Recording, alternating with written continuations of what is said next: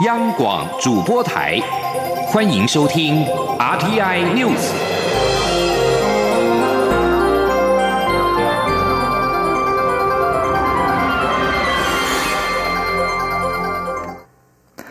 各位好，我是张淑华，欢迎收听这节央广主播台提供给您的 RTI News。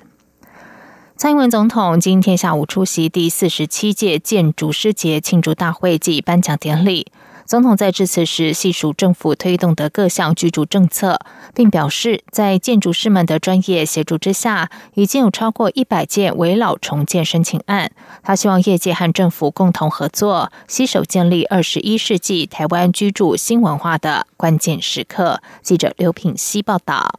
蔡英文总统十五号下午出席第四十七届建筑师节庆祝大会暨颁奖典礼。总统致辞时表示，因为有建筑师的努力付出，让建筑不仅成为大家每天生活的空间，更是整个国家的文化象征。他要表达由衷的敬意。总统指出，过去两年多来，政府的政策也加快脚步，全力解决人民住的问题。最重要的政策，就是在全台各地启动大规模社会住宅新建计划，从准备新建到现在陆续完工入住，品质好、可负担的社会住宅，已经成为台湾的现在进行式。此外，政府也修改了住宅法，积极推动包租代管，同时盘点所有可使用的土地资源，与地方政府合作，加快社会住宅的推动脚步。总统强调。在台湾历史上，从来没有政府启动这么大规模的社会住宅兴办政策，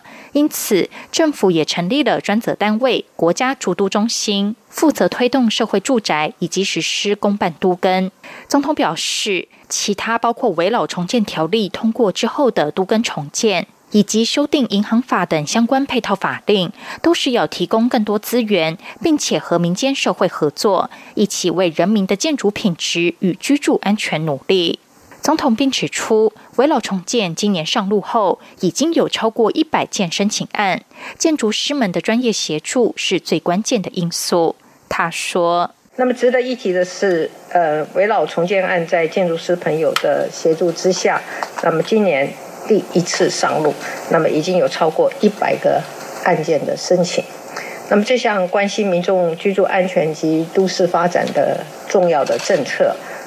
能够有这么顺利的开始，各位的专业的协助，确实是当中最关键的因素。总统强调。政府推动相关居住政策的决心一丝都没有动摇，政府的努力也绝对不会打折扣。为人民解决住的问题，是政府一定贯彻到底的工作。他希望在建立二十一世纪台湾居住新文化的关键时刻，所有建筑师都不要缺席。央广记者刘聘熙在台北的采访报道。台北市士林大同区立委补选明年一月投票，民进党籍的市议员何志伟、台北市官船局长陈思宇、国民党籍市议员陈炳甫登记参选。台北市长柯文哲今天受访表示，选举结果很有可能类似这次的市长选战，也就是最后胜负差距不会太大。记者王兆坤报道。台北市明年补选立委，蓝绿白都派出参选人，柯文哲认为。选情将与这一次台北市长选举类似，最后胜负应在百分之一、百分之二之间。柯文哲说：“不是选胜就是选败嘛，就是应该、应该、应该、应该、应该很接近。”台北市官船局长陈思宇代表柯家军出战，自称“白色力量第一代”。不过，民进党推出的何志伟则说柯文哲是好朋友，还强调这句话是柯文哲自己说的。对此，陈思宇回应指出，朋友有很多种，有些是点头之交，有些是很好的朋友。至于何志伟与柯文哲的关系，外界应该都看得很清楚。究竟谁算是好朋友？媒体直接询问柯文哲，柯文哲明白表示亲疏有别。好好到会说我是脏脏包这样，所以他曾经说你。哎呦，那算了吧，反正听听就好，听听就好。他有跟你说他要争取你的支持啊？他有跟你说他要争取你的支持那要选举的人，他一定会争取每个人的支持嘛。他只是说对我们来讲，这叫亲疏有别嘛，是吧？至于政坛上有非常多连胜文们的争议发言，陈思宇表示。脸书上有许多留言对此提出指教，而这就是台湾社会非常多元的地方。虽然有很多朋友认为他的用字可能不太精准，但仍给他不少鼓励。因此，对于所有的批评指教，都会虚心接受。中央广播电台记者王兆坤采访报道。台北市副市长陈景俊因为在九合一选举支持台北市长柯文哲，民进党新北市党部开会认定陈景俊违反党纪。台北市长柯文哲今天在回应此事时表示：“说什么白绿合作，可是看到的却是不友善行为。不论是处分陈景俊，文化部批评北市府，实在是很奇怪。”对此，登记参选民进党主席的行政院秘书长卓荣泰今天受访时强调，没有不友善。中央和北市府有过很多成功的合作例子，只要把成功例子时常放在心上，都会用一种比较和缓的态度来谈论以后的合作方向。请听王兆坤的报道。行政院秘书长卓荣泰受访回应台北市长柯文哲的不友善说时指出，从中央到地方都要合作。没有不友善，过去有着许多合作成功的例子，这些例子要时常放在心上。卓荣泰表示，陈景俊的事情还在地方党部，地方党部会先讨论。他说：“他合作的基础是彼此都能够了解对方需要什么，以及自己能够做什么。所以，包括台北市在内很多的地方的政策，我在行政院。”任秘书长任内，我们也合作了很多，也有很多成功的例子。那只要把成功的例子，大家时常放在心上，啊，都会用一种比较和缓的态度来谈论以后该合作的方向。此外，民进党新潮流大佬吴乃仁说要退流退党，卓荣泰表示，吴乃仁一直是可敬的长辈，很希望他能像过去关怀后生晚辈一样继续指导。卓荣泰说，所有。民进党的对错，我想乃公是清清楚楚的。他如果能够再给我们多一点的提点，会把我们的方向指引得更正确。媒体追问是否已经联系上吴乃仁，卓荣泰请表示有各种方式正在联络当中。中央广播电台记者王兆坤采访报道。第三十九届电力工程研讨会今天在台湾科技大学举行，会议探讨强化电网议题，希望提升国内电力供应的稳定性。经济部长沈荣金致辞时表示，台湾推动离岸风电，透过趸购电价和竞价并行，可以达到最佳化的境界。在趸购电价每度新台币五点八元的基础上，到了二零二四年、二零二五年，进价可以降到每度二点二元到二点五元，这让全球都相当的刮目相看。请听刘品熙的报道。一年一度的电力工程研讨会是国内最具专业性的电力能源科技盛会。今年由台湾科技大学和台湾电力与能源工程协会共同主办，主题聚焦电网强化与维新，吸引四百名学界与业界代表共襄盛举。经济部长沈荣金也到场致辞，说明政府推动能源转型的过程与目标。沈荣金指出，在太阳能发电部分，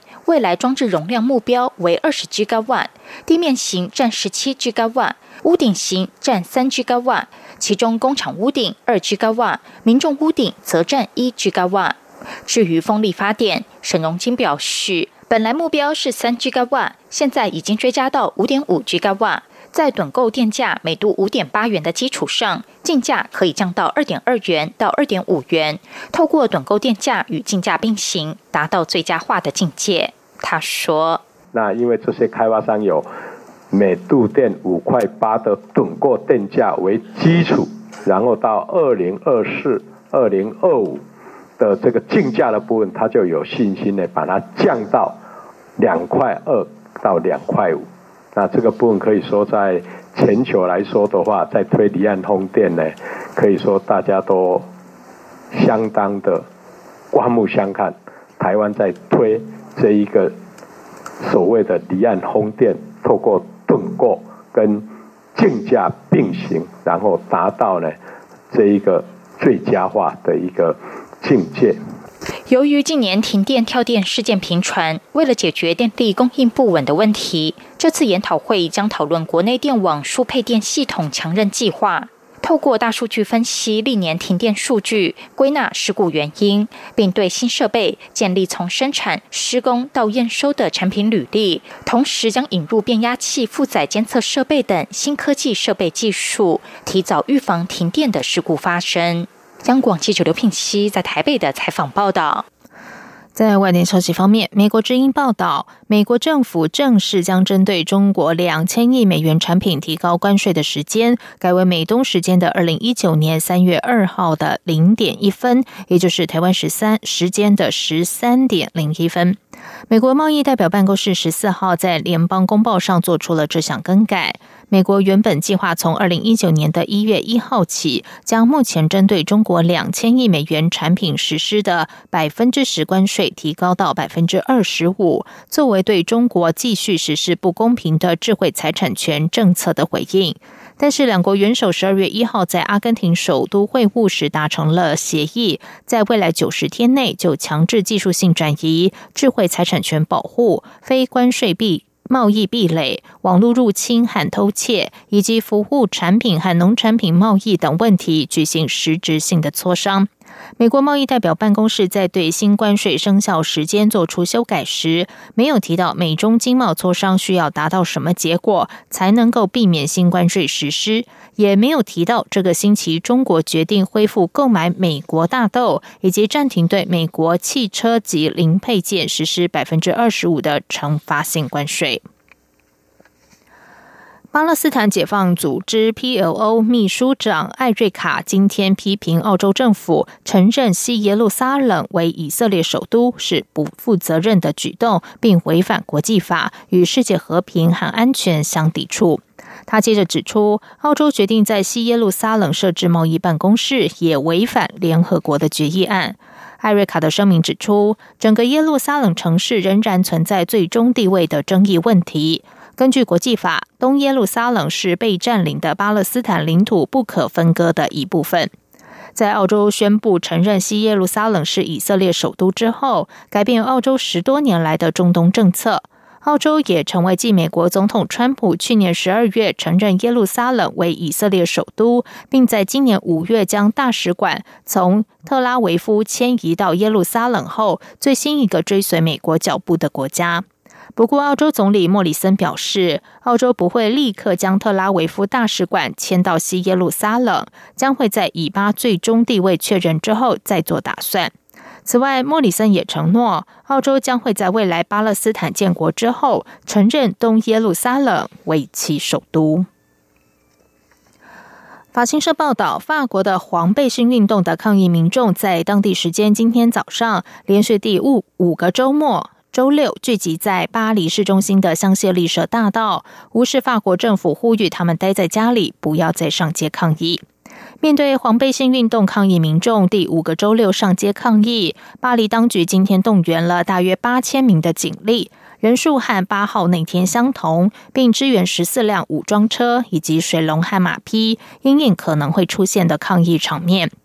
八号那天的黄背心抗议，法国全国动员大约九万名的警力，有大约两千人被捕，其中巴黎占了大约一半。根据俄罗斯 RT 电视台的报道，巴黎警方还部署催泪瓦斯戒备，以防黄背心抗议民众失控，再度演出全武行。法国政府发言人格里沃十四号呼吁黄背心抗议民众留在家中，不要外出，在岁末年中多跟家人在一起，也让远景能够喘口气。日本京都府龟冈市宣布，将在二零二零年度结束之前制定商家全面禁用塑胶袋条例，民众就算付费也不能购买。如果届时条例顺利通过，可能创下日本限塑做法的首例。日本放送协会 NHK 报道，根据龟冈市政府所发布的内容，龟冈市跟市内的超商和商店街商家签订了协议。二零一九年度，现在市内约七百六十间商家寄出购物袋付费措施。到二零二零年度结束之前，将制定禁止市内所有商家提供塑胶购物袋的条例。以上，央广主播台，谢谢收听。